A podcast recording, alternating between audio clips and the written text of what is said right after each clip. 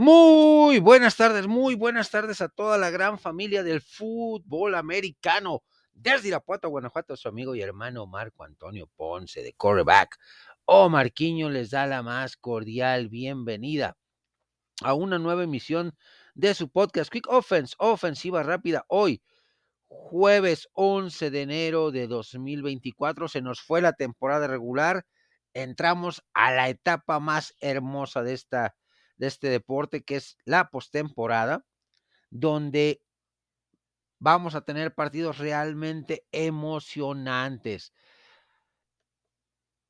Vamos profundos en nuestra estamos profundos en nuestra yarda 5, tenemos 2 minutos 30 en el reloj, dos tiempos fuera, pausa de los dos minutos, perdiendo por 5 puntos. Vamos con los resultados de la semana 18 que nos dejó resultados bastante, bastante interesantes, bastante atractivos. Los Tejanos de Houston se convierten en líderes y campeones de su división, la sur de la americana, con récord de 10-7 al derrotar y, venir de atrás, remontar el marcador a los Indianapolis Colts, 23 puntos a 19, en calidad de visitante en el Lucas Oil Stadium de Indianapolis, Indiana, con otro juego interesante de CJ Stroud, el novato ofensivo del año, sin dudarlo, que lanzó 264 yardas, dos pases de anotación para la victoria 23-19 por parte de los Tejanos. Los Steelers, que regresan a postemporada después de siete años, desde 2016 que no llegaban, con récord de 17, la decimoséptima temporada ganadora de Mike Tomlin, ahora coronada con un pase a postemporada en calidad de visitante y ante una pertinaz lluvia, derrotan a los Baltimore Ravens que se quedan como sembrado número uno de la conferencia americana con 13 ganados, 4 perdidos, por marcador de 17 puntos a 10. Lo interesante de esto es que Mason Rudolph, el tercer quarterback de la del roster de los Steelers desde que tomó la titularidad eh, tres, tres, partidos. Los tres partidos ha mantenido al equipo eh, competitivo, ganador y eh, obteniendo resultados mm, ganadores. Esta vez 17 a 10. Las Águilas de Filadelfia que están en postemporada, pero dejando muchísimas, muchísimas dudas en el cierre de la temporada después de haber arrancado de 10 ganados, un perdido, se vinieron a pique y, perdieron 5 de los últimos 6 partidos, dejando su récord con 11 ganados, 6 perdidos.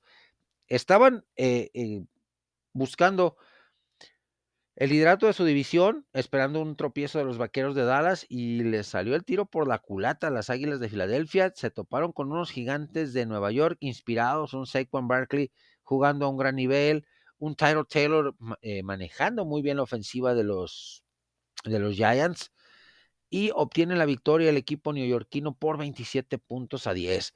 Los Rams de Los Ángeles se quitan una jetatura de ocho partidos en temporada regular sin ser derrotados por el eh, o siendo derrotados, siendo eh, víctimas de los 49 de San Francisco, los derrotan 20, 21 puntos a 20. Eh, en el Levi Stadium de Santa Clara y aseguran con 10 ganados, 7 perdidos su pase a postemporada. Los vaqueros de Dallas, de manera contundente y quitándose un peso de encima, en cuestión de no saber ganar de visitante, ganaron de visitante en Landover, Maryland, contra los Commanders de Washington. 38 eh, días con un gran partido de Dak Prescott, 279 yardas, 4 de anotación, 1 intercepción. Bastante, bastante interesante este récord de Dak Prescott, que lo pone como el tercer mejor pasador en la temporada regular, con más de 4.500 yardas. CeeDee Lamb, una temporada eh, impresionante, superando el récord de, de Michael Irvin. Eh, con más yardas, es el primer Cowboy con más de 130 yardas, 130 recepciones en una temporada. Este partido tuvo 13 recepciones, 98 yardas, 2 de anotación. Derrotan 38 a 10 a los Commanders de Washington. Los Cleveland Browns con sus suplentes aseguran postemporada A, pesar de la derrota contra el equipo de los Bengals, 31 puntos a 14 a favor de Bengals. Eh, Joe Mixon tuvo un tremendo partido, corredor de los Cincinnati Bengals, con 14 acarreos, 111 yardas y un acarreo anotador. Los Minnesota Vikings le indigestaron por momentos el partido a los, a los Detroit Lions en el Ford Field, pero al final de cuentas la mejor calidad en roster eh, del equipo de los Lions, aunque nos sigue dejando dudas en su defensiva secundaria, derrota 30 puntos a 20 al equipo de vikingos, pone su récord en 12-5, campeón de su división, desde hace 30 años no conseguía este, este título cuando tenían en sus filas a un prodigio, a un espectáculo como corredor llamado Barry Sanders, miembro del Salón de la Fama. Y con esto los Lions pues, se mantienen como líderes de su división, campeones de su división, de, después de 30 años repiten esta hazaña.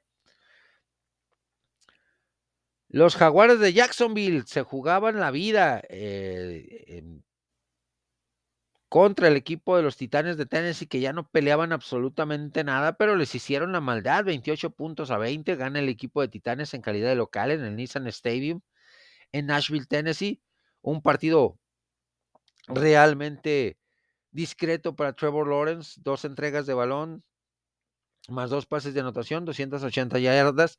Derek Henry, símbolo y, bastión de la ofensiva del equipo de los Titanes de Tennessee, pues se despidió de la afición después de ocho años en la liga con eh, este equipo, con el equipo de Tennessee, 19 acarreos, 153 yardas y un acarreo anotador. Los Jets de Nueva York, ante una gran tormenta de nieve en Gillette Stadium, logran la victoria y se quitan una jetatura que tenían el equipo de Patriotas con el monje Bill Belichick por 17 puntos a 3. La ofensiva de los Patriotas brilló por su ausencia, realmente estaba espantoso, fue espantosa la temporada para Patriotas. Viene una reconstrucción total en el equipo de, eh, de Pats, así es que cerraron de, de la peor manera y en su estadio. Los Atlanta Falcons caen derrotados contra los New Orleans Saints, que de poco les sirvió haber ganado este partido y de manera tan contundente, de manera tan dominante, 48 puntos a 17. Eh, aquí lo polémico de este partido eh, se da con una jugada con los suplentes de los Saints, donde se ponen en formación victoria, pero en lugar de hincarse James Winston, le da la bola al corredor que logra anotar cuando ya pues el, partido estaba totalmente resuelto, 41 a, a 17, y anotan otros 7 puntos, algo que molestó mucho al entrenador en jefe de los, hasta ese momento, de los Atlanta Falcons, Arthur Smith, que al momento de terminar el juego le reclama a Dennis Allen, entrenador en jefe de los, de los Saints. Así que pues tremendo esta, esta situación con el equipo de los Saints. Los Tampa Bay Buccaneers en un partido realmente somnífero, espantoso, logran colarse a la postemporada como campeones de su división en calidad de visitante en el Bank of America Stadium de Charlotte, North Carolina, por un marcador de nueve puntos a cero contra el peor equipo de la temporada, las Panteras de Carolina, que no metieron ni las manos.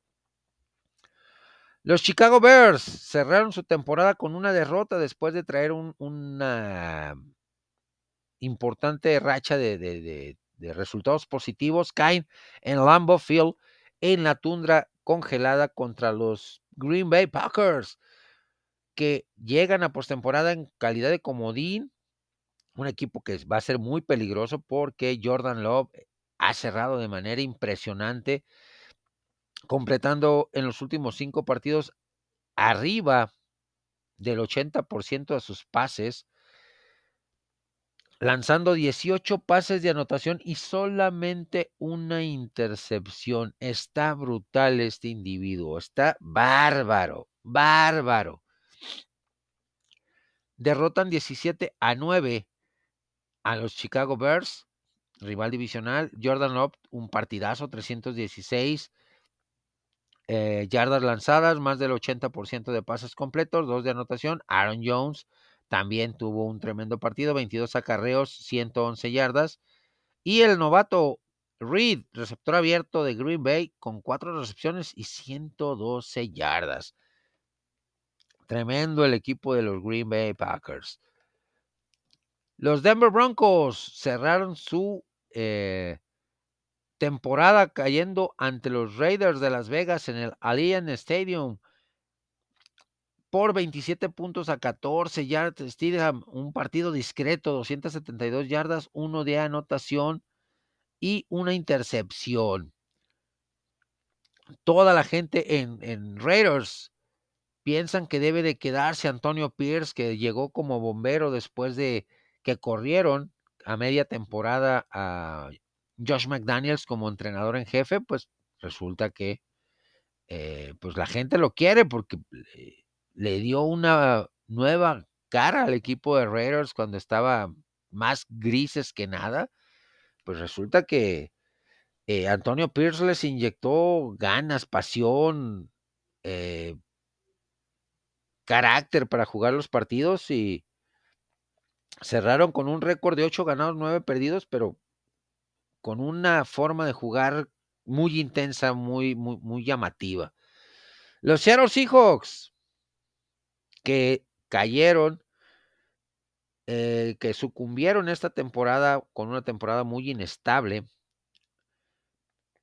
Cierran de, de, manera victoriosa 21 puntos a 20 contra los Arizona Cardinals que están pensando en la, en la siguiente temporada. Con récord de 9-8 los, los, Seahawks ganan eh, como tal 21 puntos a 20. Eh, en calidad de, visitantes en, el State Farm Stadium de, de Glendale, Arizona. Pero pues, no les alcanzó para nada porque ocupaban que perdiera Green Bay y Green Bay ganó su partido contra los, eh, los Chicago Bears. Así que terminó por ceder el, el equipo de el equipo de los Seattle Seahawks de quedarse en la orilla. Los Kansas City Chiefs, en un partido cerrado y con muchos errores, eh, mucha inconsistencia de la ofensiva de los jefes, derrota en calidad de visitante a los Chargers de Los Ángeles por 13 puntos a 12. Y en el mejor partido de la semana, el mejor, mejor partido de la semana, domingo por la noche, en Hard Rock Stadium, jugándose la vida el equipo de Bills de Buffalo, buscando quedar en postemporada como segundo sembrado o caer hasta el séptimo. Segundo sembrado si le ganaban a Miami y séptimo sembrado si eh, perdían. Y Miami pues ya estaba calificado. De todos modos presentó a sus titulares y el equipo de los Bills viniendo de atrás con un espectacular regreso de patada de sus equipos especiales, un Josh Allen que tuvo dos entregas de balón, dos intercepciones, dos pases de anotación, 359 yardas y fue el mejor corredor del partido para los Bills con 15 acarreos y 67 yardas. Logran la victoria 21 a 14, obtienen el liderato de la división viniendo de atrás eh, a media temporada sufrieron un bajón de juego bastante espectacular los Bills de Buffalo, pero definitivamente algo les llamó la atención, algo se levantaron estos Bills y brutalmente eh, agarraron una racha de cinco victorias en los últimos cinco partidos, invictos se fueron y obtienen, obtienen la victoria, obtienen la victoria, obtienen el liderato de la división con 11 ganados, 6 perdidos, y es un equipo muy peligroso porque tiene mucha explosividad el equipo de Bills, porque su defensiva ha mejorado. Eh, Josh Allen, hay que eh, nada más que cuide el balón, porque eso de estar entregando, fue líder en intercepciones en la temporada con 18. Fue líder en intercepciones con 18. Jalen Hurst le siguió de Filadelfia con 15. Pues tremendo eh, este, estos resultados. Con esto cerramos esta primera jugada, mis amigos. De nuestra yarda 5 nos movemos a nuestra yarda 30, un acarreo de 25 yardas de nuestro corredor. Dos minutos 15 en el reloj. Todavía podemos sacar una segunda jugada. Azotamos el balón, reorganizamos ofensiva y volvemos con la siguiente jugada de esta serie ofensiva. Pausa y volvemos. Segunda y 10 desde nuestra yarda 30. Azotamos el balón, guardamos nuestros tiempos fuera. Podemos sacar una jugada antes de la pausa de los dos minutos. Vamos con el Super Wild Card Weekend que tendremos este fin de semana. Vamos a hacer un análisis de los seis partidos. Los seis partidos que tendremos entre sábado, domingo y lunes. Estos son mis picks. Arrancamos con el Browns contra Texans. Browns contra Texans. Tremendo partido. CJ Stroud eh, y Demico Ryans, ambos debutantes en esta liga, quarterback y entrenador, pero con tremendo trabajo, tremendo trabajo. Eh, obtuvieron el primer lugar de su división. Con 10 ganados, 7 perdidos, se enfrentan a unos Cleveland Browns que cerraron con derrota. 34 a 14 contra los Bengals.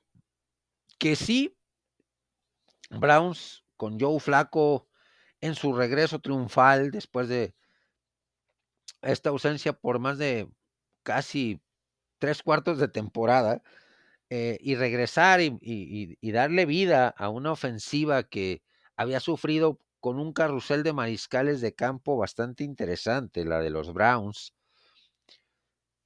Dorian Thompson Robinson, que se vio bien en, en, pretemporada, pero en temporada regular le ganaron los nervios y cometía muchos errores.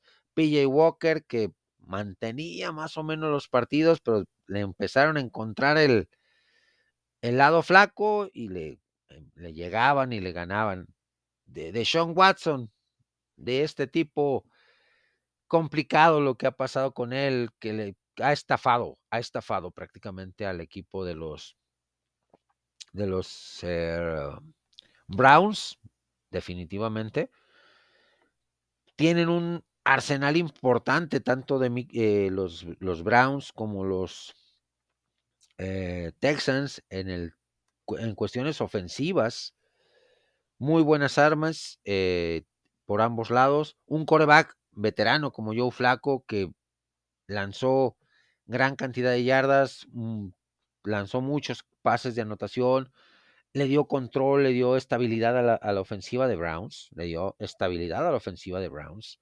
CJ Stroud, pues un tremendo temporadón, acompañado de un buen ataque terrestre por Damon Pierce, por Devin, eh, Singletary, eh, Dalton Schultz, Noah Brown, Nico Collins, John Mechie, etcétera. O sea, armas ofensivas hay. Del lado defensivo sí eh, tiene eh, mayor cantidad de playmakers el equipo de los eh, Cleveland Browns. Pero vámonos a números fríos. Browns, una ofensiva, como ya lo mencioné, muy que anota muchos puntos o anotó muchos puntos durante la temporada, 396 y su defensiva recibió 362, un diferencial de más 34. ¿Qué quiere decir esto? que hay focos rojos, sí, en la defensiva de Cleveland. Sí hay, un, hay focos rojos en la defensiva de Cleveland, porque recibieron muchos puntos. Sí supieron presionar al mariscal de campo, ok. Sí eh, tuvieron capturas. Miles Garrett, líder de esta defensiva, Taki Taki, etcétera, etcétera. Pero lo que preocupa en este partido, que Browns va en calidad de visitante. Va en calidad de visitante. Y su récord como visitante esta temporada para eh, el buen equipo de los Cleveland Browns y toda la perrada, todos mis grandes amigos de, la, de, Cleveland, es que jugaron ocho partidos ganaron tres y perdieron cinco. Ganaron tres y perdieron cinco. Por su parte, el equipo de Tejanos, líderes de campeones de la AFC Sur, con récord de 10-7, hicieron pesar el Energy Stadium. Hicieron pesar el Energy Stadium ganando seis de los nueve partidos que jugaron, perdiendo solamente tres. En el caso de los mariscales de campo, pues Joe Flaco, en los últimos cinco partidos que jugó, completó el 60.3% de sus pases. 123 de 204 pases eh, intentados. 1.616 yardas, un promedio de 7.9 yardas por cada eh, intento de pase, 13 pases de anotación, 8 intercepciones, 90.2 puntos de rating. Por su parte, CJ Stroud, el joven maravilla, 96 pases completos de 144, 65.4% de pases completos, 1146 yardas, 7.9 yardas en promedio por cada intento de pase, 6 pases de anotación, 0 intercepciones y un rating de 102.7. Anda encendido CJ Stroud. El balance que le da a la ofensiva el buen eh, Joe Flaco por su veteranía, por su experiencia, campeón de Supertazón, MVP de Supertazón, me gusta, pero sí me preocupa ese récord de tres ganados, cinco perdidos como visitante de los Cleveland Browns. Mi pick para este partido, me quedo con los Tejanos de Houston como locales. Siguiente partido, Steelers, tercero de la AFC Norte, la división de la muerte, como se los mencionaba desde el principio de temporada, era una, una división muy peleada, podían calificar tres o hasta los cuatro equipos en algún momento de la temporada, pero llegan eh, en calidad de visitante eh, eh, como terceros de la AFC Norte contra un equipo encendido de los Bills de Buffalo. Un equipo encendido de los Bills de Buffalo, que terminaron con 11-6, récord de los Bills, récord de 17 para los Pittsburgh Steelers. En calidad de visitante, Steelers jugó ocho partidos, de los cuales ganó cinco y solamente perdió tres. Anotó pocos puntos, 304 contra 329 eh, que le hicieron a su defensiva. Un diferencial de menos, de, menos 24 puntos. Preocupante, sí, para la defensiva de Steelers. ¿Por qué? Porque no va a tener a TJ Watt, porque es una defensiva vulnerable. Su ofensiva se vio, se ha visto bien los últimos partidos con Mason Rudolph. Tres partidos, ha ganado, en uno generó más de 280 yardas por, tierra, por aire, eh, no ha cometido muchos errores, no ha entregado balones, tiene armas, Deontay Johnson, Kenny Pickett, Freymouth, Najee Harris, eh, Jalen Warren, el corredor, eh, Washington, el otro ala cerrado novato, los Steelers, pero los Bills están intratables. Récord de 11-6 Siete ganados, dos perdidos como locales. Siete ganados, dos perdidos. Tremendo este récord de los Bills.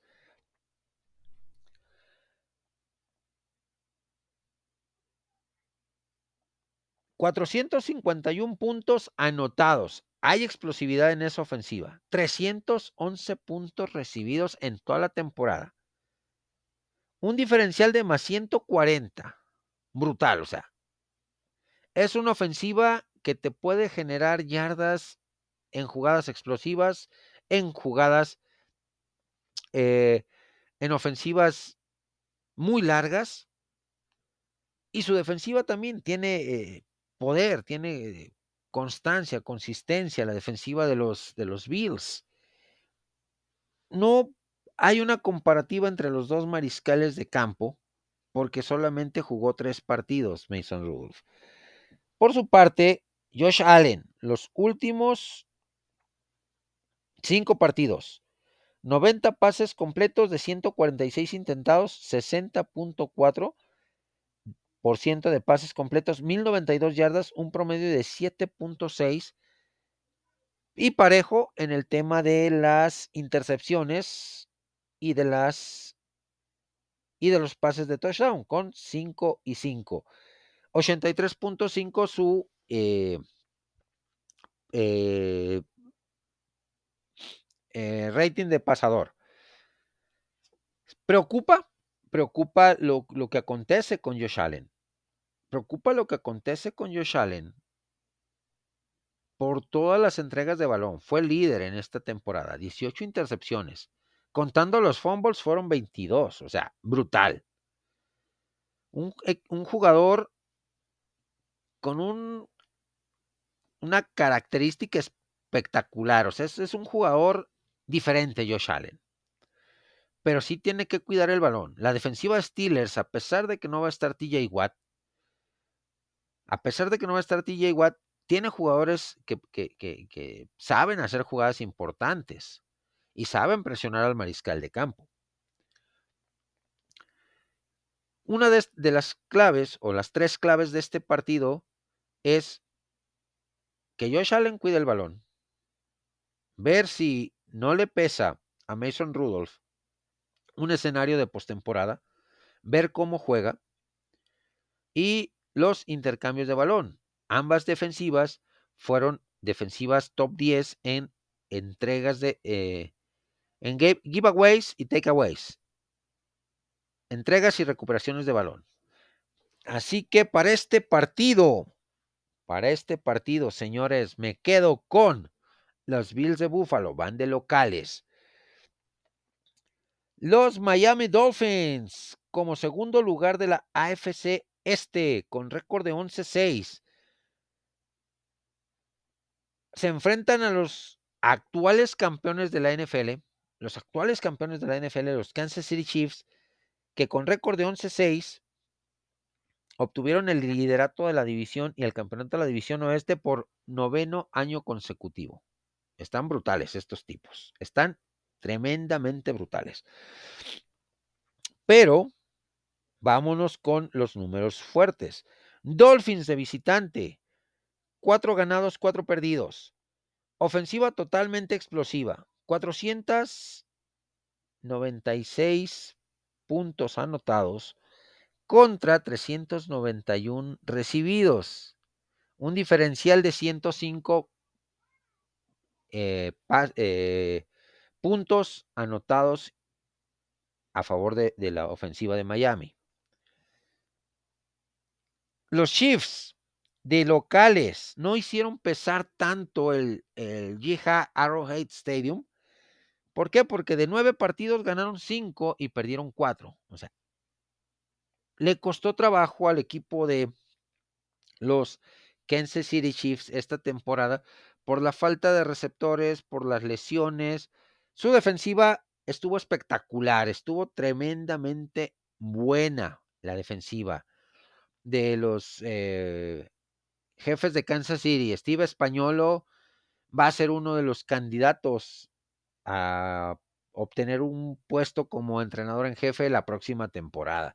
Pero su ofensiva, por la falta de verticalidad, de explosividad, eh, de receptores abiertos confiables, porque Kadarius Tony tuvo una temporada para el olvido, porque ya al cierre de la temporada fue cuando empezaron a explotar más al, a Rashid Rice, hijo de Jerry Rice, pues tremendo. Eh, anotó 371 puntos el equipo de Kansas City, recibió 294, más 77 su diferencial de puntos.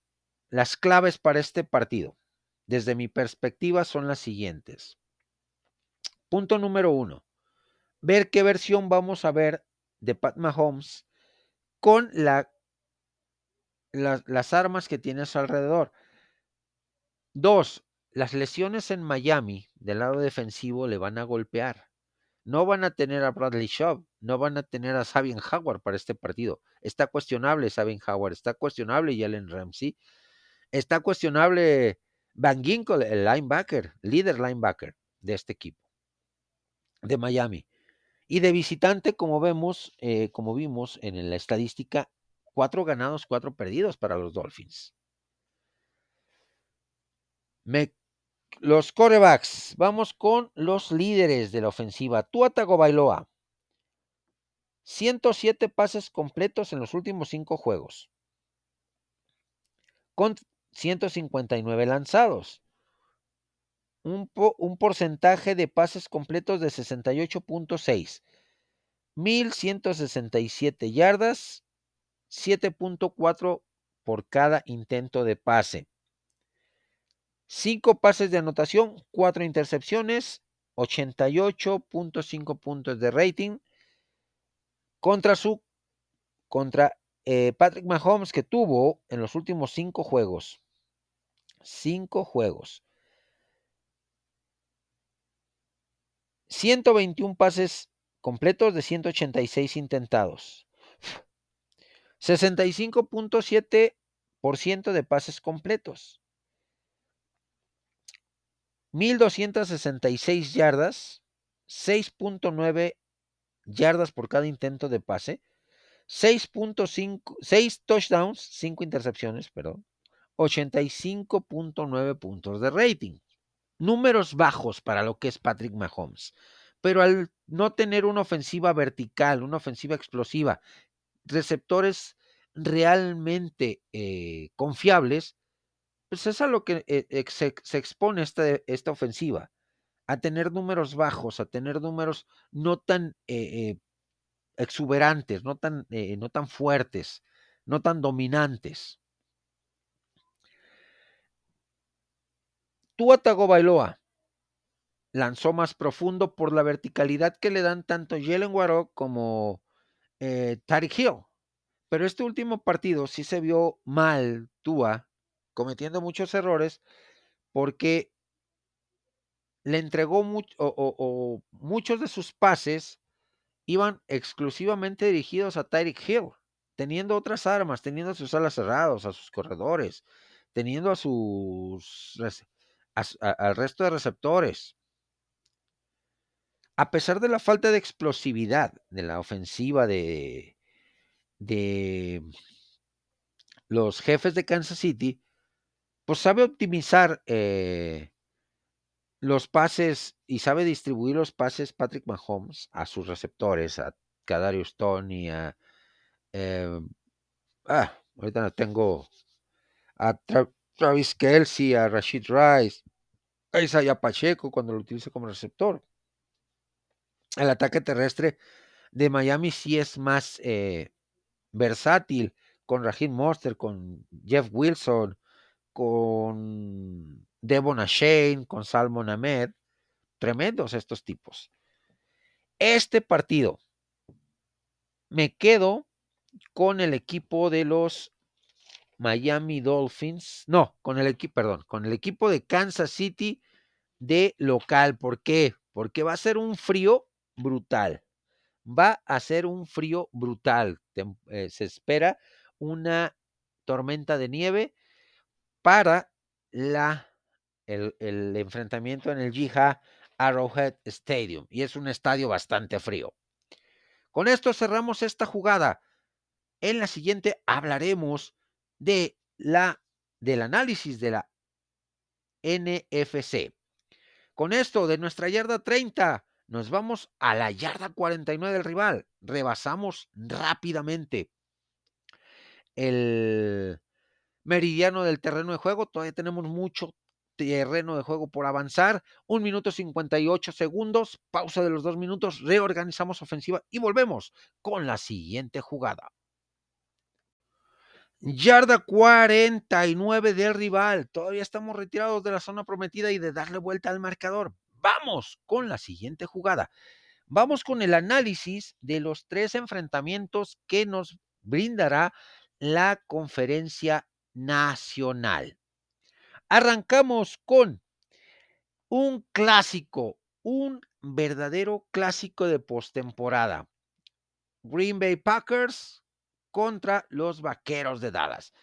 Dallas todavía tiene fresca la, aquella jugada en 2015 de Des Bryant, aquella recepción en postemporada, ronda divisional, que los referees de manera arbitraria, con una regla eh, pues, que existía en aquel momento, pero que eh, revisando y revisando y revisando y revisando y revisando la jugada, su servidor jamás encuentra que pierde el control del balón. Des Bryant, receptor abierto de los eh, Dallas Cowboys. Cowboys, campeones de su división. 12 ganados, 5 perdidos.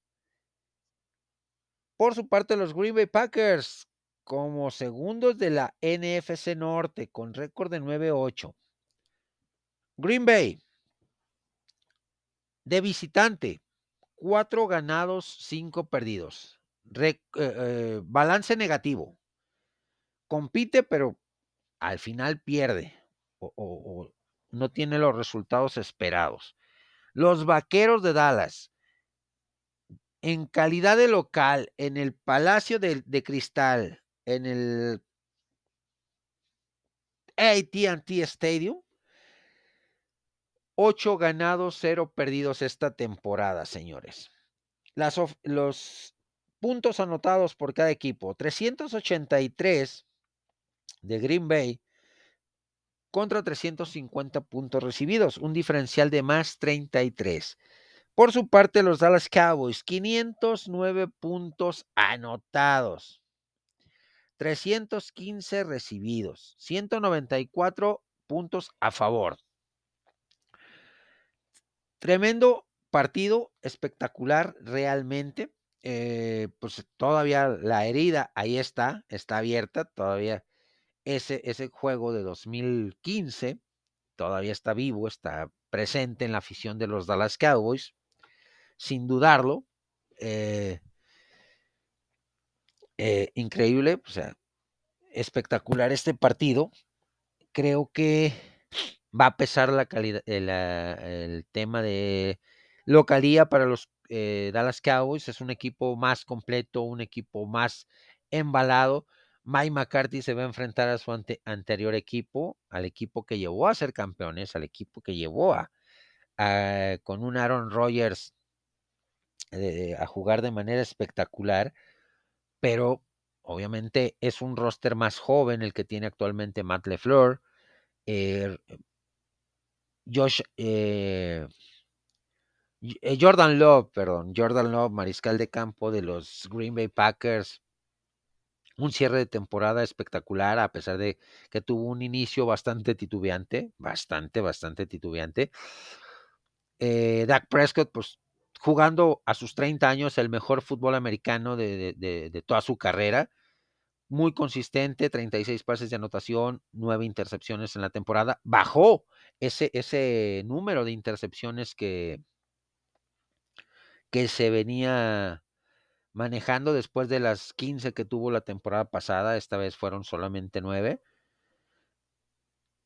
Bastante, bastante buenos números, tiene muy buenas armas, CD Lamb con gran temporada, Tony Pollard, Rico Doodle, eh, eh, Hunter Lupke, el fullback, este, las alas cerradas también, la defensiva de Dallas, que tiene que mejorar mucho, muchísimo el tema de castigos, el tema de eh, errores mentales, que es una de las claves de este juego, porque vino de menos a más el equipo de Green Bay a lo largo de la temporada. Cerró de manera muy bien eh, Jordan Love. Creo que las claves de este partido para los Green Bay Packers es uno, que no se dejen intimidar. Dos, que su ataque terrestre siga funcionando con Aaron Jones y con AJ Dillon, que sus receptores, a pesar de su juventud, tuvieron un buen cierre de temporadas, que no les imponga el, el escenario. Les va a pesar la inexperiencia, es un hecho. Vamos con la contraparte, los Dallas Cowboys. que su defensiva contra el ataque terrestre mejore, disminuir la cantidad de castigos, porque fue uno de los equipos más castigados a lo largo de la temporada, con un promedio de 6.9 castigos por cada partido. Que la defensiva eh, juegue al nivel que lo vimos la gran mayor parte de la temporada, a un estupendo gran nivel. Vamos con la comparativa de los mariscales de campo. Los últimos cinco partidos, y hago una, una, una acotación aquí porque dije un número que sí estuvo un poquito elevado por parte de Jordan Love, que es con el que voy a iniciar. 122 pases completos de 171 pases intentados, 71.3% de pases completos, 1293 yardas. Cada vez que buscaba o cada intento de pase de Jordan Love en estos últimos cinco partidos era de 7.7 yardas, consiguiendo 10 pases de anotación y solamente una intercepción, con un quarterback rating de 110.2. Su contraparte, Dak Prescott, completó la misma cantidad de pases, 122. Intentó 8 pases más, 179. El Porcentaje de pases completos. 68.1. 3, por, 3 puntitos. 3.2 puntitos de, de, de, mejoría o, o, mejor en cuanto a porcentaje de pases completos Jordan Love. 1282 yardas contra 1293 de Jordan Love, Doug Prescott. 11 yarditas menos. Intentos eh, yardas por intento de pase, 7.1 contra 7.7, 6 décimas la diferencia.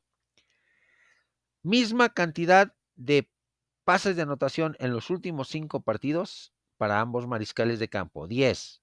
Diferencia, dos intercepciones más lanzó Doug Prescott.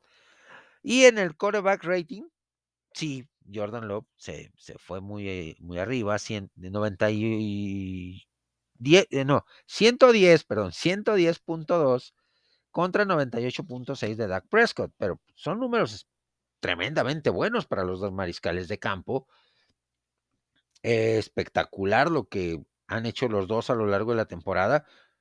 Dak Prescott manteniendo un nivel, a pesar de en las derrotas que tuvo el equipo de Dallas, pues sí, eh, contra San Francisco eh, se vio mal el eh, Dak Prescott, no lució.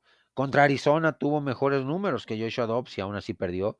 Contra Arizona en el primer partido que, que perdió, tuvo mejores números. Eh, contra Filadelfia, perdón. Tuvo mejores números que su contraparte Jalen Hurst y definitivamente le fue mal. Eh, contra Bills de Buffalo.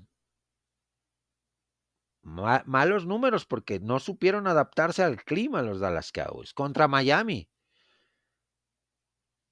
No cometió errores, pero también le costó por ser en calidad de visitante. Así que eh, este partido me quedo con los Dallas Cowboys para obtener la victoria en calidad de local. El siguiente partido, los Rams contra los Lions, el partido del morbo. ¿Por qué? Porque llega Jared Goff a los Lions sustituyendo a Matthew Stafford. Y Matthew Stafford se va a los Rams. Rams, el segundo lugar de la NFC Oeste, un equipo que vino de menos a más con un Puka Nakua que estuvo brillantemente espectacular que rompió récords para novatos en cuanto a recepciones, yardas y pases de anotación, con un eh, Matthew Stafford que tuvo una segunda parte de temporada brutalmente buena, una defensiva de Rams comandada por Aaron Donald tremendamente espectacular, un perímetro también jugando a un gran nivel. Rams, 10 ganados, 7 perdidos.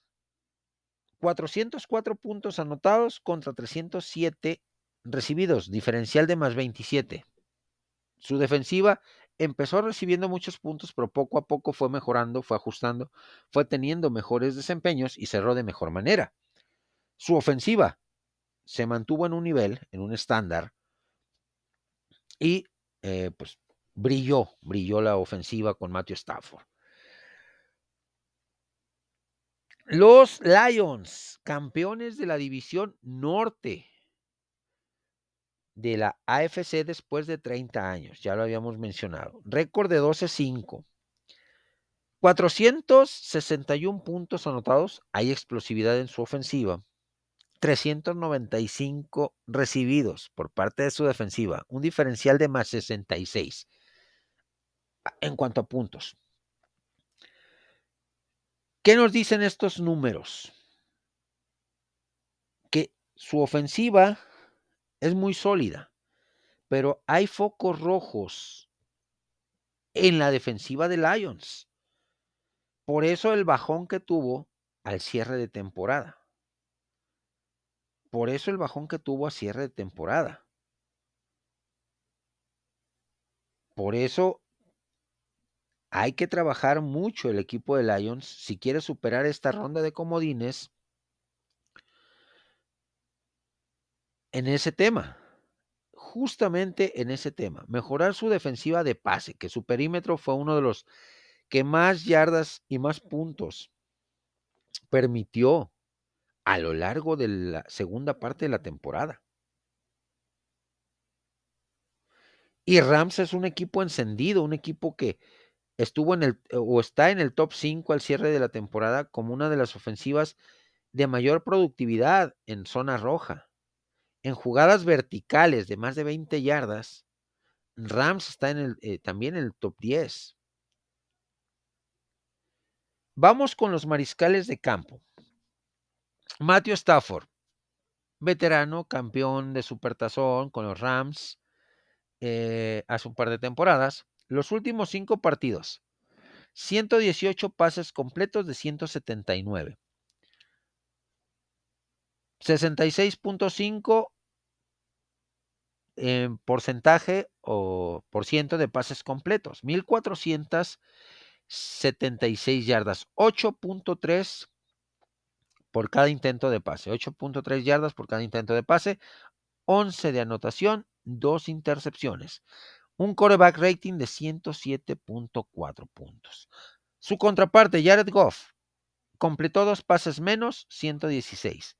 Lanzó cuatro pases menos, 175.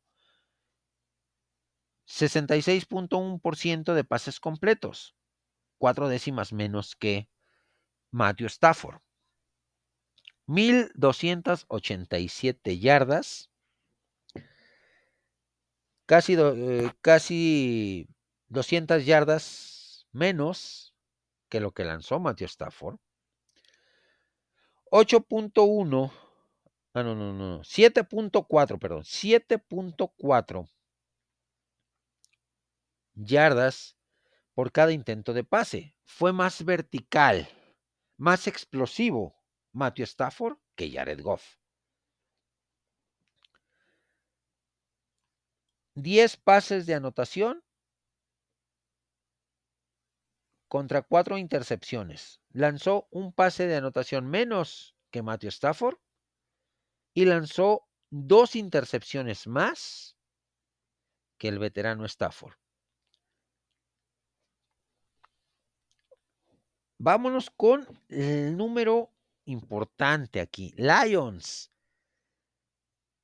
Seis ganados, dos perdidos de local. Hizo pesar el Forfield. Hizo pesar el Forfield.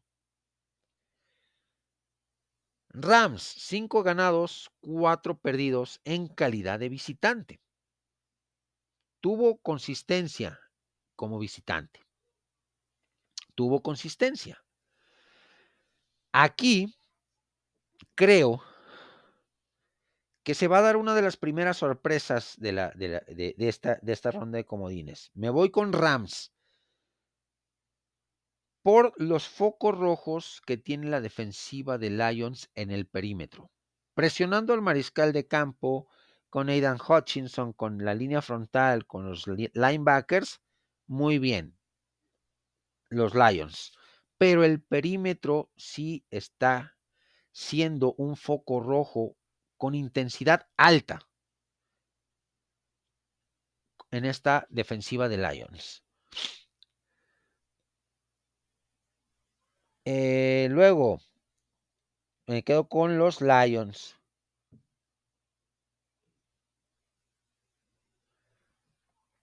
Eh, vamos con el lunes por la noche. El lunes por la noche. Eagles contra Buccaneers. Eagles, segundo lugar de la división este de la Nacional contra el campeón de la división sur, los Tampa Bay Buccaneers. Récord de 11-6 de Filadelfia contra 9-8 de los eh, Tampa Bay Buccaneers. Las ofensivas y las defensivas. 433 puntos anotados por Eagles contra 428 recibidos. Un diferencial de más 5 puntos. Menos de un touchdown. Menos de un touchdown. La diferencia que tiene la, eh, el, el equipo de Eagles a su favor. Buccaneers. 348 puntos anotados contra 325 recibidos, un diferencial de más 23. O sea, anota más puntos de los que recibe.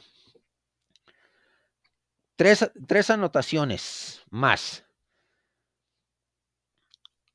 Se juega en el Raymond James Stadium.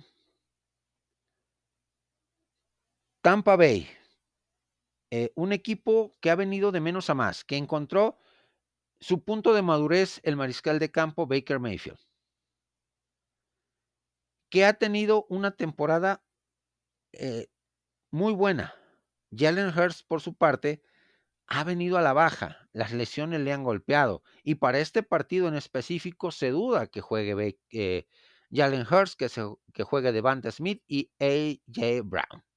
Las tres principales armas de este equipo a la ofensiva de Filadelfia están en duda están en duda para jugar. Si juegan, juegan infiltrados, juegan tocados y algo con lo cual no quiere lidiar el entrenador en jefe. Así que Buccaneers viene más completo, si es un equipo, digamos que más limitado a la ofensiva. Tiene a Chris Godwin, a Mike Evans, que ha tenido un temporadón. El ataque terrestre es uno de los ataques terrestres más pobres, el de, eh, los Tampa Bay Buccaneers por el tema de que en promedio por partido sumaron 88.9 yardas. Muy bajo, muy, muy bajo. Pero es uno de los equipos más disciplinados. Cometen pocos castigos los Tampa Bay Buccaneers. Son efectivos en zona roja. Son muy sólidos como equipo en global. Así que, y de locales, vámonos con el tema de la localía. Filadelfia de visitante. Filadelfia de visitante. Dos ganados, siete perdidos. Espantoso lo de Filadelfia. Espantoso lo de Filadelfia de visitante. Tampa Bay de local. No hizo pesar con esos argumentos, con esa fuerza a su ofensiva o su, casa, ganó cuatro y perdió cuatro. Los corebacks. Jalen Hurst. 84 pases eh, completados de 135 lanzados, 61.3 puntos eh, por, por perdón, 61.3 porcentaje de pases completos. 863 yardas en los últimos cinco partidos. 6.1 cada, cada intento de pase. Cuatro pases de anotación, cinco intercepciones y un coreback rating de 71.1. 8. Por su parte, el pastelero Baker Mayfield lanzó 20 pases más, 104. Lanzó 22 pases más. O intentó 22 pases más, 157 contra 135. 66.1 de eh, porcentaje de pases completos. 5% más en cuanto a porcentaje. 1.254 yardas. Casi 300 yardas más que su contraparte. 8.1 en cuanto a porcentaje, en cuanto a yardas por cada intento de pase. Fue más vertical Baker Mayfield. A pesar de no tener las grandes armas que tiene Filadelfia a la ofensiva. 10 pases de anotación y dos intercepciones. Cuidó mucho el balón, pero también confió mucho en sus receptores. Un quarterback rating de 104.9. Diametralmente opuesto lo que eh, generó Baker Mayfield a lo que generó Jalen Hurst. Para este partido, me quedo con los Tampa Bay Buccaneers. Me quedo con los Tampa Bay Buccaneers porque esa defensiva brutal que vimos la primera parte de temporada de los Philadelphia Eagles desapareció en la segunda parte. La ofensiva, muchas lesiones, muchísimas, muchísimas, muchísimas lesiones.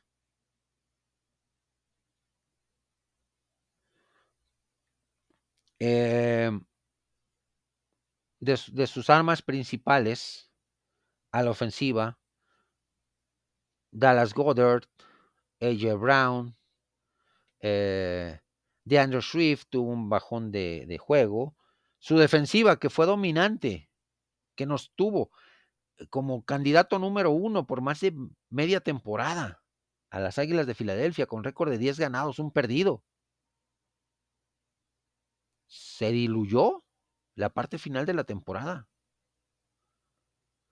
Les corrían a placer los equipos y lo vimos con el equipo de Gigantes, lo que le hizo en el último partido de temporada. La defensiva aérea se vio vulnerada. Bradbury, Darius Slay, etcétera. O sea, el equipo de Filadelfia se nos vino abajo. Poco a poco se fue derrumbando. Eh, este, este equipo dominante, avasallador que era Filadelfia. Me quedo con los Tampa Bay Buccaneers para este partido. ¿Qué opinan mis amigos? ¿Cuáles son sus picks tanto en la AFC como en la NFC? Escucho sus comentarios en mis diferentes redes sociales. De la yarda 49 del rival nos movemos a su yarda 25. Bastante buen avance, buen pase de nuestro mariscal de campo. Vamos rápidamente con un minuto 40 en el reloj. Azotamos el balón, segunda y gol. Segunda y 10. Reorganizamos ofensiva y volvemos con la siguiente jugada. Yarda 25 del rival, un minuto 40 en el reloj. Todavía tenemos nuestros dos tiempos fuera. Todavía hay posibilidades. Vamos con la siguiente jugada. Después del cierre de la semana número 18 vino el cortadero de cabezas en la NFL, gerentes generales, asistentes, eh, coaches, eh, eh, coordinadores ofensivos y defensivos, etcétera, etcétera. Y también cayeron los tres primeros entrenadores en jefe entre lunes y martes y ayer miércoles y hoy jueves ah, se ha extendido esta, esta situación de los entrenadores en jefe que han cedido, que han caído en la NFL. Los primeros tres, Ron Rivera, con récord de 4-13 esta temporada con los Washington Commanders, con quienes está desde el 2019 o estuvo desde el 2019, cuatro temporadas, 67 juegos ganados, 26, 67 eh, juegos en total, 26 ganados, 40 derrotas, un empate y un juego en playoff. Su récord en, en, en playoff fue punto 396.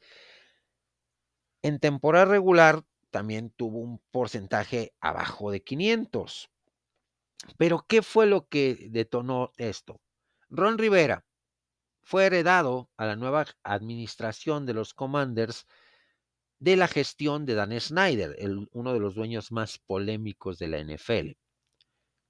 Llegó cuando estaba Dan Snyder.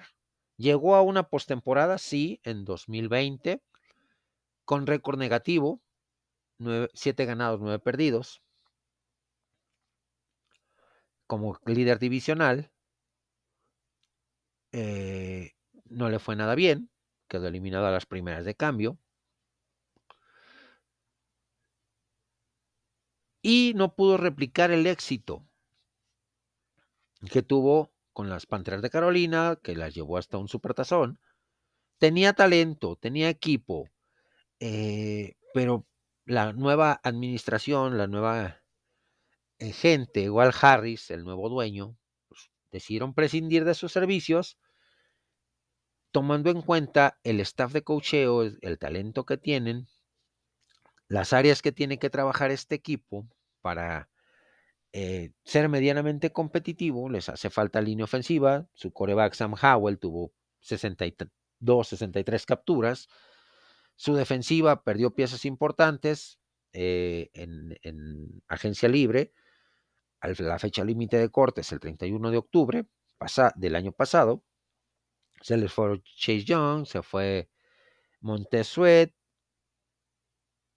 Así que pues, perdieron gente importante. Tiene que haber un proceso de reconstrucción y en este proceso de reconstrucción tienes que trabajar fórmula gerente general y eh, gerente general y entrenador en jefe que vayan de la misma, eh, bajo la misma sintonía. Lo que pasa en Jacksonville, que a pesar de que fracasó, eh, pues, ha tenido un desarrollo importante, Doc Peterson con el gerente general, Kansas City, Miami, Filadelfia, Cleveland, por mencionar algunos casos, San Francisco, algunos casos de éxito. Algunos casos de éxito en, la liga. Es lo que pretende el nuevo dueño, Walt Harris, en, los Commanders. Así que decidieron cortar por lo sano con Ron Rivera, quien a sus 61 años tiene un palmarés interesante como entrenador en jefe, y ofertas no le van a sobrar. Ofertas no le van a sobrar para llegar a otro equipo. Después, Arthur Smith, 41 años de edad. es muy joven todavía. Su inexperiencia, su falta de, de pericia a la hora de tomar decisiones, con el roster que él mismo formó, pues le costó una temporada de 7 ganados, 10 perdidos, esta temporada de 2023, pero a lo largo de cuatro temporadas, de tres temporadas, 21 victorias, 29 derrotas, un porcentaje de .412 en cuanto a victorias obtenidas. 2023. Pues una temporada de muchos altibajos. Desmond Reader no ha sido la solución. Tyler Haneke como coreback tampoco ha sido la solución. Muchos balones entregados por parte de su ofensiva.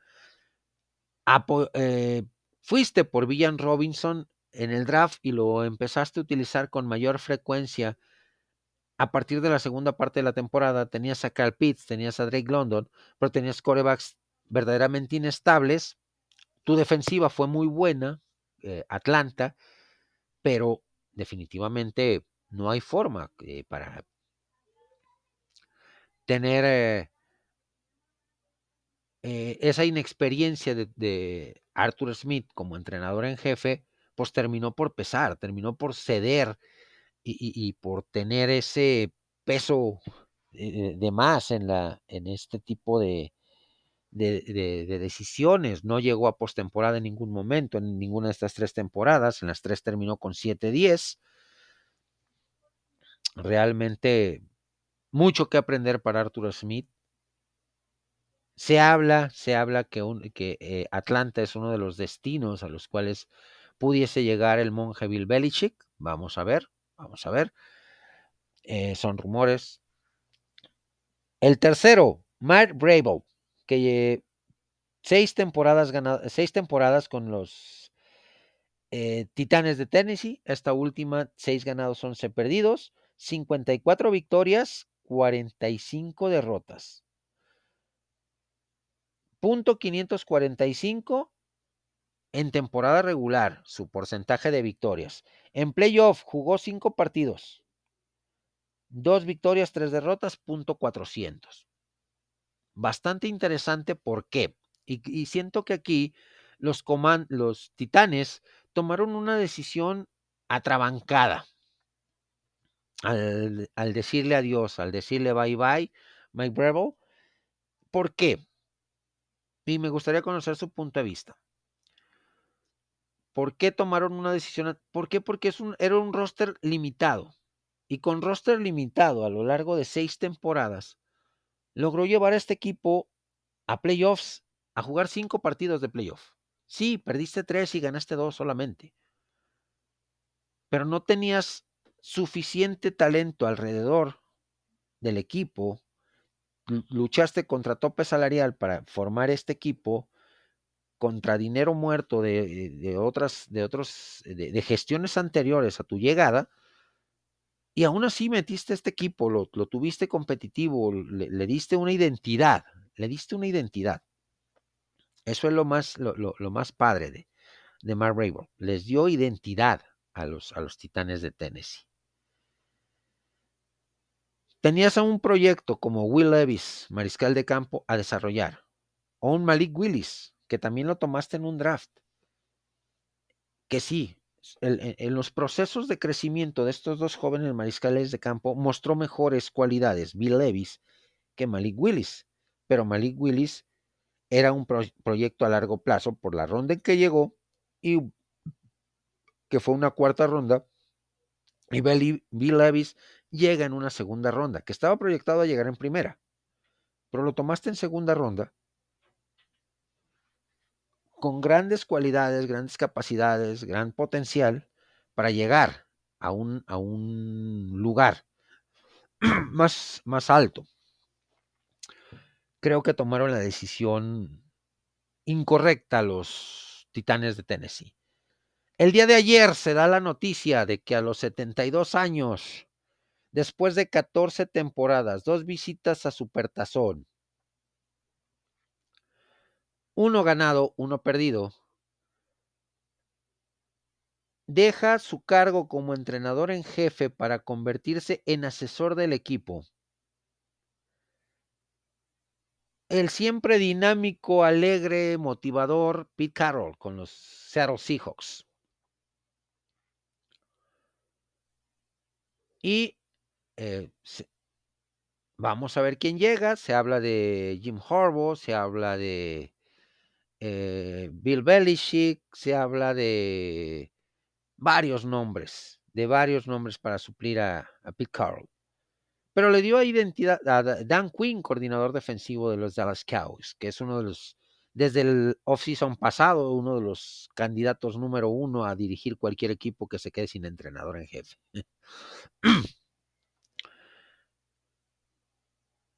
¿Qué pasó con los, los, los Seattle Seahawks esta temporada?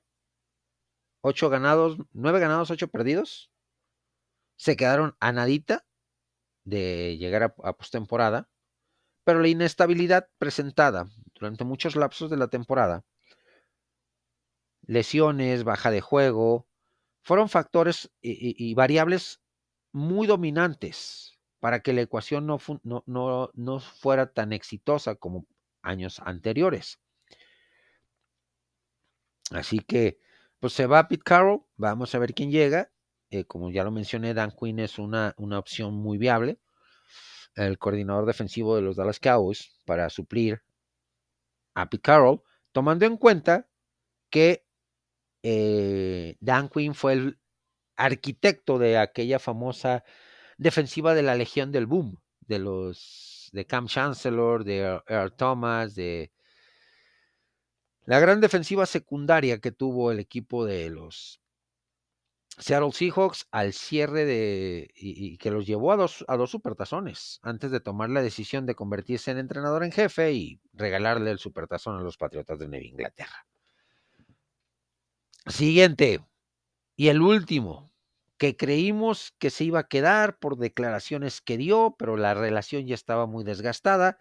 Fueron casi un cuarto de siglo con el equipo de Nueva Inglaterra, llevándolos a nueve supertazones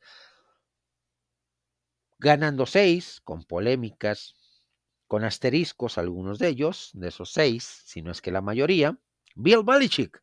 El día de hoy se da la noticia que separan sus caminos tanto Robert Kraft y la franquicia de los Patriotas de Nueva Inglaterra y Bill Belichick como su entrenador en jefe y general manager, que desde la salida de Tom Brady y de Nick Caserio, uno a Tampa Bay y al otro a los Tejanos de Houston, y que tomó las riendas tanto para tomar las decisiones de quién se contrataba, a quién no, de movimientos, Bill Belichick, y quiso abarcar más de lo que su gran calidad como entrenador en jefe eh, le daba, pues fue su poco a poco esa, las malas decisiones, el querer ahorrarse una lana, pues fue lo que desgastó la relación, fue lo que terminó por acabar con este legado, con esta dinastía, con este equipo exitoso de dos décadas. Estos últimos tres años, de 21, de, sí, estos últimos tres años. Se habla, se habla, eh, medios como The Athletic, como eh, Albert Breer, que algunos otros insiders de la NFL ponen a Bill Belichick como sustituto en caso de no llegar lejos en la postemporada. Mike McCarthy de los Dallas Cowboys por la gran relación que tiene eh, Jerry Jones, dueño de los Dallas Cowboys, y Robert, Robert Kraft. Vamos a ver, porque otros destinos son los Chargers para el equipo de, para el monje, los Raiders, o bien Atlanta Falcons. Estos hasta el momento son los cinco nombres de los entrenadores en jefe que han sido cortados o despedidos al cierre de la temporada. Tomemos en cuenta los otros dos nombres que se fueron a media temporada, que fue Brandon Staley de los Chargers y Josh McDaniels de los Raiders.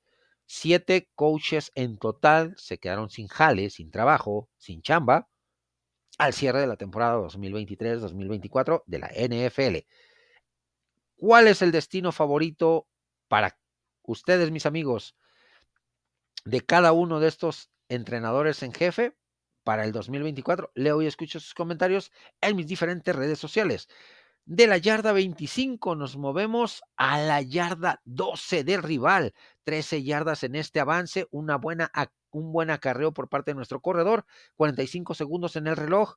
Tenemos que quemar nuestro segundo tiempo fuera. Regresamos con la siguiente jugada.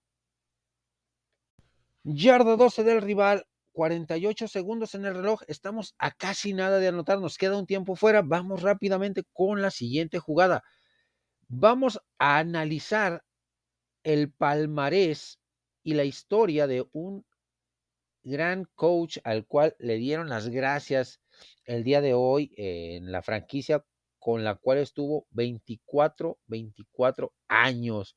Me refiero al monje, a Bill Belichick. Por fin se acaba una era, una era exitosa, con polémica, obviamente. Eh, desde 2000, eh, que inició con los Patriotas de Nueva Inglaterra en la temporada del 2000. Después de militar cinco, cinco años como entrenador en jefe de los Cleveland Browns, ganó seis supertazones, llegó a muchas, eh, a varios finales de conferencia, eh, perdió también varios supertazones el, el eh, monje Bill un tipo calculador, un tipo inteligente, un coach muy detallista. Su estadía con los Patriotas de Inglaterra dirigió 200, 387 partidos de temporada regular, 266 victorias, 121 derrotas, un porcentaje de 6.687, una eficiencia bárbara, brutal en cuanto a victorias. Eh, e, éxito total en esta gestión de Bill Belichick como entrenador en jefe, eh, brutal lo que hizo, espectacular. No queda más que agradecer totalmente a, por lo que hizo y el legado que dejó a pesar de las polémicas en el fútbol americano, en la franquicia de Inglaterra, que lamentablemente todo lo que viene, todo lo que empieza eh, termina. Ese es el ciclo de la vida, el ciclo en todos los trabajos, en todas las etapas de la vida. Pero, pues, viene de un árbol genealógico de coaches de corte defensivo, fue coordinador defensivo de los Gigantes, ganador de, dos anillos de supertazón con los Giants, eh, como coordinador defensivo en las épocas de Bill Parcells. Fue un estratega muy detallista, muy minucioso, sabía hacer los ajustes en los momentos claves. Eh, brutal lo que ha hecho, está solamente abajo de Josh Hallas en cuanto a victorias, de Don Shula, eh, tremendo, tremendo lo que, lo que hizo en playoff también, su, su historial. Su historial es brutal. Como entrenador en jefe, como entrenador en jefe eh, en postemporada con los, nueve, los jefes de Nueva Inglaterra eh, jugó 81 partidos, ganó 78. No inventes, esto es brutal, esto es tremendo. Eh, no, no, no, no. No hay, no, no hay palabras para dimensionar lo que ha sido el legado de este entrenador en jefe. Eh, Sí, cometió muchos errores a lo largo de estos últimos tres años, cuando se le fue Tom Brady, cuando se le fue Nick Caserio, que Nick Caserio es realmente el arquitecto de, esa dinastía ganadora de los Patriotas de Inglaterra. Bill Belichick pues, mantuvo ese estándar de excelencia, ese estándar de éxito en el equipo. Perdió tres supertazones, dos contra su eh, eh, equipo con el que fue campeón como coordinador defensivo con los Gigantes de Nueva York. Así que brutal, brutal lo que, lo que ha hecho el monje a lo largo de, este, de este, de estas 24 temporadas con Nueva Inglaterra. Su total de, de, años entrenados, tanto como coordinador ofensivo, defensivo, como entrenador en jefe en Cleveland y entrenador en jefe en Nueva Inglaterra. Brutal, brutal totalmente.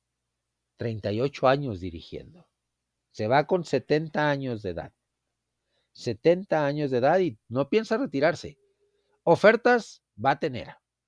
Ofertas va a tener para seguir dirigiendo y romper el récord de, Don Chula y superar a eh, Papa Bear George Halas en cuanto a cantidad de victorias en, eh, de por vida está a 20 victorias, a, 20 victorias de superar a, a Don Shula. Ofertas y rumores han llegado. Ofertas y rumores sobre su posible destino. Está Chargers, está eh, Falcons, está Raiders, está Dallas, como posibles destinos del monje para 2024. Vamos a ver qué, decisión se toma por parte de alguna de, de las gerencias generales de estos equipos. Dos de, tres de ellos ya eliminados. Tres de ellos ya eliminados. Chargers, Raiders y Falcons. El único que sigue con vida son los Dallas Cowboys, como ya lo mencioné en un par de jugadas atrás. Hay un rumor muy fuerte de que si Mike McCarthy no le va bien en esta postemporada, si no supera la ronda divisional,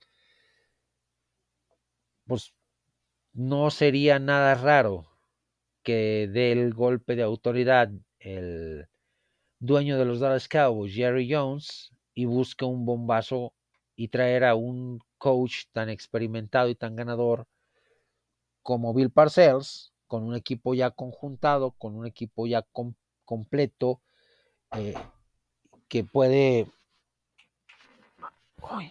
que puede ya tener eh, grandes, grandes momentos y dar ese siguiente paso de calidad con otro entrenador en jefe. Vamos a ver qué pasa, vamos a ver qué sucede. Leo y escucho sus comentarios en mis diferentes redes sociales. ¿Cuál creen que sea el destino del monje para 2024?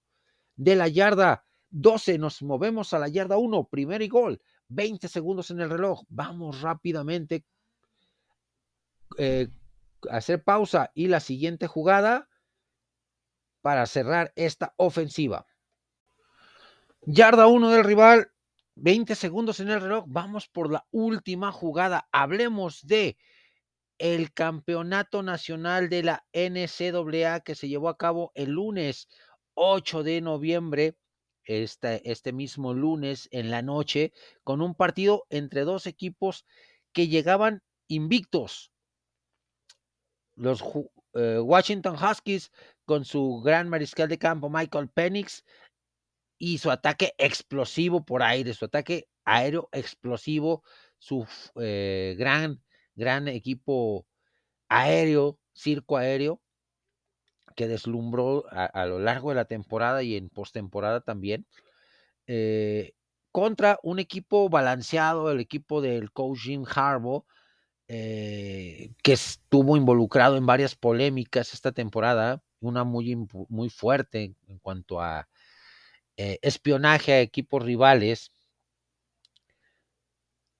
pues el balance como tal, el gran ataque terrestre encabezado por Blake Cardom y Donovan Edwards, eh, uno con 104 y el otro con 134 yardas, dos,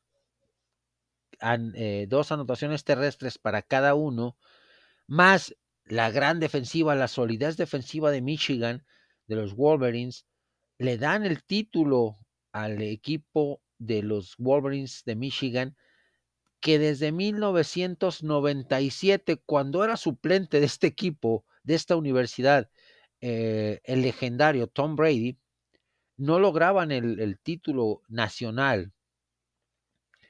Eh, Michael Penix estuvo totalmente copado por la defensiva de eh, los los Wolverines, que fue dominante, que fue desgastante para el quarterback de, Washington, que no le permitió hacer mucho, le interceptó en dos ocasiones, dos intercepciones que fueron factor importante también para el resultado final, 34 puntos a 13 a favor de, de Michigan.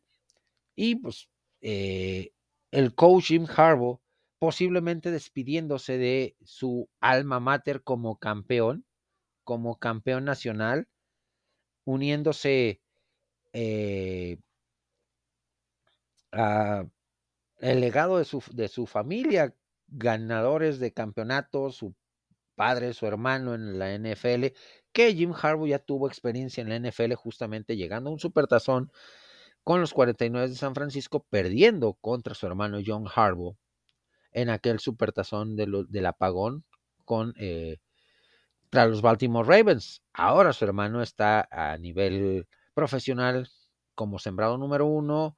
Viene lo, importante para el equipo de, de Michigan, que ya le lanzó una oferta formal a, Jim Harbaugh.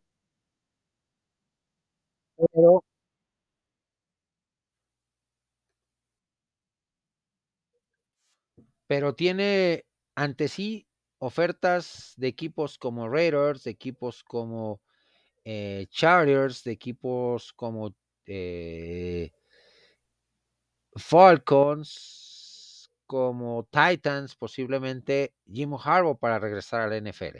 Sería un buen momento, ya le dio el éxito y el triunfo a su alma mater, a los Wolverines de Michigan, donde jugó, donde fue exitoso. Ahora, qué mejor manera de para regresar a la NFL. Con Raiders podría ser, ¿por qué? Porque su, su representante, el cual no tenía en tiempo pasado, es el mismo representante de Tom Brady. Tom Brady actualmente es dueño minoritario de Raiders. Así que, accionista minoritario.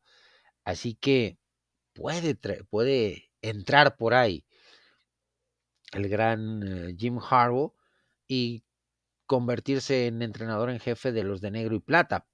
Aunque, aunque, eh, siendo sinceros, creo que deberían de darle una oportunidad sólida y real a el entrenador interino Antonio Pierce, que se quedó en lugar de Josh McDaniels en el equipo de Raiders, que les devolvió las ganas por jugar, les devolvió pasión, les devolvió intensidad a este equipo de Raiders que si bien no terminó con récord ganador o no, pero mostró una mejor cara a lo que venía mostrando el equipo con Josh McDaniels. Vamos a ver, vamos a ver qué determina el equipo de eh, el coach Harbaugh si seguir con en el fútbol colegial, desarrollando talento, o da el salto y nuevamente regresa a la NFL. Ustedes, mis amigos, ¿les gustaría ver a Jim Harbaugh nuevamente como entrenador en jefe en la NFL y con qué equipo lo ven dirigiendo? Leo y escucho sus comentarios en mis diferentes redes sociales. Cerramos esta ofensiva de una yarda, ataque terrestre, ataque de poder touchdown con nuestro fullback. Vamos rápidamente con la formación de gol de campo para cerrar esta ofensiva. Vamos con el punto extra y vamos a analizar lo que se nos acaba de informar que el legendario coach Nick Saban, que hizo exitosos los programas de Toledo, Michigan State, LSU y Alabama, dirigiendo por 28 temporadas en su gran trayectoria, ha decidido dar un paso al lado, ha decidido retirarse con 72, casi 73 años de edad, con Alabama logró varios títulos, varios títulos eh, importantes. El